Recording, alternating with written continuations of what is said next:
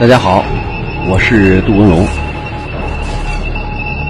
我在蜻蜓 FM 为你解读热点武器。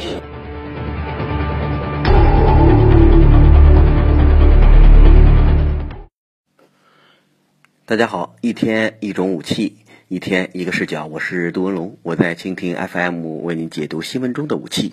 那，今天呢，我们聊聊为苏两四战斗轰炸机报仇的苏三四战斗轰炸机，很别扭，但是你注意序号，它提高了十位。所以，虽然苏三四战斗轰炸机是苏两四战斗轰炸机的接班人，但是它的综合作战能力也提高很多。呃，今天发生的重大事件就是苏三四战斗轰炸机进行了有史以来最强大的一次空袭行动，呃，在叙利亚北部地区摧毁了土耳其的运输车队，而且炸死七个人，呃，炸伤十几个人，也等于为呃当时苏两四 M 战斗机呃坠落的一名飞行员报了一箭之仇。呃，苏三四战斗轰炸机从它的名称上看呢，也是双重功能。它的绰号叫“鸭嘴兽”，那么鸭嘴兽很显然，它是两种动物的混合体，它有两种能力，能够在陆上活动，也可以在水中活动。那么从整个苏三四战斗轰炸机的基本外形来看，跟俄罗斯原来的这种作战飞机完全不一样，它采用了非常扁的这种机头，所以叫鸭嘴兽也名副其实。从整个综合作战能力去分析呢，苏三四战斗轰炸机作为一款新款的这种作战平台，有好几个点值得我们去关注。首先，它有非常强大的隐身能力。从气动外形上看，它把以前这种尖锐的角度，包括圆滑的过渡，基本上全部抛弃。所以从正面看，它绝对不是一架苏两七战斗机的改进型，而是像一架被拍扁了的苏两七双座战斗机。所以这点上看，它的基本作战能力呃源于苏两七，但是要远远高于苏两七。你注意它的所谓的这种座椅的方式，采取的是并联座椅。以前我们看到的这种双座飞行员是前面一个后边一个，前面低后边高，这样的串联双座是一个基本布局。但是苏三四战斗轰炸机采用的是一左一右，像我们平时开小汽车一样，左边的这个驾驶位置，右边的副驾驶，有可能一个人负责指路，一个人负责开车，这样在整个运行过程中可以保证行驶的平稳而准确。呃，如果进行对地作战，那么它的基本作战功能也可以显现出来，一个就是领航员兼投弹手。它是寻找目标、攻击目标，然后对目标的毁伤效果进行评估。那么驾驶员可以专心操纵飞机，比如说遭遇对方的各种目标，它可以进行大范围的机动，而且可以占领有利阵位去攻击目标、摧毁目标。所以从这个角度来看，它把这种远程飞行呃所带来的一些效益以及巨大的作战能力。基本上发挥到了极致，它跟美国的 F 十五 E 战斗机呃非常像，因为 F 十五战斗机以前叫鹰，到了 E 型叫攻击鹰，而且之前 F 十五在出现的时候，当时公司人讲的很牛啊，说我这个飞机啊，呃绝对不干那些苦活、脏活、累活，我从来不对地攻击，也不对海攻击，所以我飞机的每一磅重量都是为空战设计的，显然是一种空中优势战斗机。那么最后 F 十五在发展的过程中。现在把没有对地能力当成一种耻辱，最后的异形已经形成了一种多用途呃作战平台的一个基本性能。那么苏三四战斗机和 F 十五 E 战斗机的设计呃理念上完全一样，有强大的制空能力，而且还有强大的对地攻击能力。所以从目前它的基本作战功能来看，这个定位非常准确。呃，这次对车队的攻击，它使用了各种炸弹。从现在。各种媒体所暴露出的这些基本镜头，你去分析判断它的航弹，有的可能并不高端，因为这个地方土耳其的所谓车队，包括有人怀疑是土库曼旅的车队，没有高空防空武器，他对这种大高度投弹的平台没有任何呃实际控制能力，所以只能看到，只能听到，但是打不到，所以干着急。那这次他所摧毁的目标，如果从军事角度去判断，并不高端。你比如说。庞大的运输车队、笨重的卡车，呃，在道路上进行编队行驶，这是绝好的目标。不用使用精确制导炸弹，即使现在它所携带的这种呃高阻的你比如说像两百五十公斤、五百公斤炸弹，就能够起到非常好的效果。而且它由于是一个线性编队，等于是一条长线。如果进行攻击的话，航线很好选择，我只要进入航线，对准目标，呃，几枚炸弹投下去，就可以形成比较大的损失。如果是拉油的车，对不起，你只要把开头一辆命中，那么所有的车就会发生殉爆，所以它的实际杀伤效果效果会放大很多。那如果是一个驾驶员，或者是在这个地方进行各种武装押运的人员，他的损失也会比较大。所以从这次空袭作战行动来看，等于为之前坠落的苏两四战斗机击剑手报了一箭之仇。呃，苏三四战斗轰炸机还有一点值得我们关注，很多人看到这架飞机怎么涂了个紫色啊？好多人说是个茄子色，是吧？像一个会飞的茄子。俄罗斯空军在涂装上进行了一系列的改进。你看，之前我们看到它的空军就是一个蓝天白云，这个蓝加白是天空的颜色。那么到现在呢，他进行了调整。他认为每个战区地理环境不一样，在不同季节，它的植被包括地面的背景也不一样。如何让对方在空中向地面观察的时候不容易发现俄式飞机？那么现在它采用了，比如说不同方向，比如黄色涂装、丛林色涂装，那么我们说那个棕色土地的茄子色涂装都有。现在俄罗斯空军正在向国防部长绍伊古申请，说我们求求你了，这个色儿真是太难看了，能不能叫我们换成骄傲的蓝天白云？所以今后俄罗斯有可能在涂装上不做硬性规定，你比如说你适合使用什么样的颜色就使用什么样的颜色，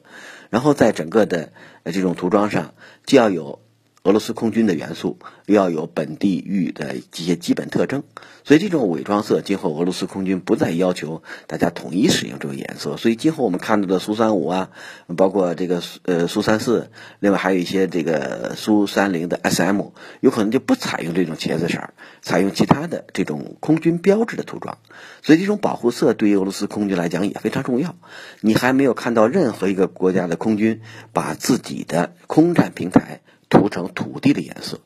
那么说到这个颜色，我们还可以想象，以前我们看的很多苏两五这种攻击机，它在丛林地区作战，把自己弄得跟青蛙一样，浑身什么点儿都有，红的、绿的，有的甚至就形成一张斑驳的色彩。如果它真是从整个丛林地带一飞冲天，你在飞出这个地平线的时候，你很难判断这到底是一片森林，还是一架这个威风凛凛的苏两五。所以从这点上看呢，俄罗斯对于空中作战飞机涂装的颜色也做了非常详细的选择和使用。在这个地区作战，包括叙利亚北部地区作战，它以黄色为主。所以之前你像这个苏四苏三五战斗机的呃这种早期型号，它采用了有黄色涂装，有可能适合在这个地区进行飞行。呃，苏三四战斗轰炸机还有一个特征就是它的。远程作战能力非常强大，呃，如果进行空中加油，按照这个苏霍伊公司的说法，就是说我这个飞机能飞多久，呃，取决于飞行员的生理极限。如果你能在飞机上坐这么长时间，我就能飞这么久，就能够对目标进行各种打击行动。我的飞机只要有油就能够飞。如果进行三次空中加油，我基本上可以横穿俄罗斯目前国土的全境。那么前提是飞行员的生理极限有没有被打破，所以他进行了所谓调整和改装。嗯，在后部呢，他进行了一些，比如像呃这个像厨房啊，像小的床位啊，另外还有一些卫生间啊，它可以让一名飞行员在作战过程中，呃，在进入呃战区之前处于一个休整状态。另外一个飞行员呃，他可以接替这个驾驶，或者是对目标进行观察，所以它的设计也很人性化。两个人既可以商量，还可以去轮班休息。那么，如果两个人都在座椅上熬着，经过十几个小时的飞行，到达预定空域之后，也没有办法对目标进行攻击。至少你精力不集中，像美国飞行员一样，一定要服各种药物来对自己的这种精神进行振奋。如果长此以往，有可能飞行员的身体会受到比较大的打击。呃，这样呢，长此以往，呃，飞行活动包括你在飞行工作过程中的感觉呀，对目标的辨识能力有可能会发生比较大的变化。有的飞行员坠机并不是说技术不好，是由于天地线、海天线它发生了偏转，它向下飞以为是向上飞，就再一加油门，有可能就一头撞到了这个地面上，造成机毁人亡的重大损失。米格公司以前对这种飞行员的。呃，这种呃舒适性和战机的作战半径考虑的并不是太多，特别是后者。你比如说米格战斗机，本来挺好的，冷战期间完全是俄罗斯空军强大的标志。红五星只要一出现，那么西方国家的飞行员有可能就会退避三舍。但是它腿儿短，作战半径太小，所以很多国家引进了米格战斗机之后，感觉到很后悔。一旦它这个呃这个寿命周期，接近终点，就很不好用。你像印度引进的米格二十一，到最后几乎成了这个所谓寡妇制造者，成了飞行的棺材。而且印度人开玩笑说：“你想要一架米格二十一战斗机吗？你就到广场上的草坪上去等待。”所以目前它这种所谓的坠毁率很高。另外，米格二十九战斗机出现之后，俄罗斯飞行员包括原苏联飞行员依然不满意，他们经常用果戈里那句诗来嘲笑自己的飞机。在果戈里曾经这个对第聂伯河的宽广有过非常呃强烈的感叹，说没有一只雄鹰能够飞到第聂伯河的中央，也就是说这河太宽了，鹰这么大翅膀也飞不过去。那么如果换成了米格战斗机，飞行员这个嘲笑的很有韵味，他说没有一架米格战斗机能够飞到第聂伯河的中央。就是作为战斗机来讲，这河简直太窄，这条线。但是呢，米格战斗机几乎是一个机场围墙的保卫者。你和苏三四相比，这种长腿能力、远距打击能力，特别是在战区内这种跨战区的打击能力，它基本不具备。那，如果是跨国出击、跨洲际的打击，在这方面也存在着比较大的问题。所以，很多苏两七战斗机，你包括这个苏三四的前身，如果它出口，有的不坐那个安幺二四去，有的也不坐船去飞去，显示我自己强大的作战能力。包括他去法国参加航展，别人的飞机都坐船去，坐火车去，但是他的飞机空中加油一次就直接可以从机场一直飞到法国进行各种航展，包括去英国也是这样。所以很多国家空军对苏式战斗机，我们讲的苏霍伊这个系列的战斗机，对它的大航程非常感叹。实际上这也一种威慑。您看看。呃，欧洲国家这么多小国，全是我的攻击目标。下边有无数个基地，我可以去投弹攻击。我居然可以不加油，或者经过一次加油就可以实现全纵深的这种打击。这个对所有的国家都是一种威慑。所以大家在航展上能够看到苏霍伊系列战斗机这种精彩的表演，同时也能够感觉到在这副钢铁翅膀之下所蕴藏的杀伤能力。所以从目前看呢，这副钢铁翅膀完全可以孵化出任何一场空战的胜利。我们讲到苏三四战斗轰炸机的呃这种功能，呃，从目前看呢，很多国家也在引进。你像呃我们南面的小国越南也引进了这种战斗轰炸机，呃，据说呢，它要根据越南的作战需要，呃，进行对海弹药、对地弹药的调整，因为它这种平台。呃，虽然是编在空军，但是它就要求有强大的对海作战能力。所以现在作为苏两四战斗机的一个接替者，苏三四战斗机所体现出的综合作战能力、大航程，现在呢应该是非常令人骄傲的一个指标。嗯，从这点我们可以进行判断，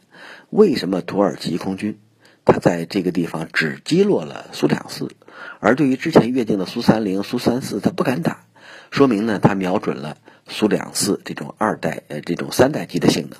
因为 F 十六属于四代机，如果它对属于同一代次的苏三四战斗机甚至苏三零 SM 战斗机进行拦截，有可能是自取其辱。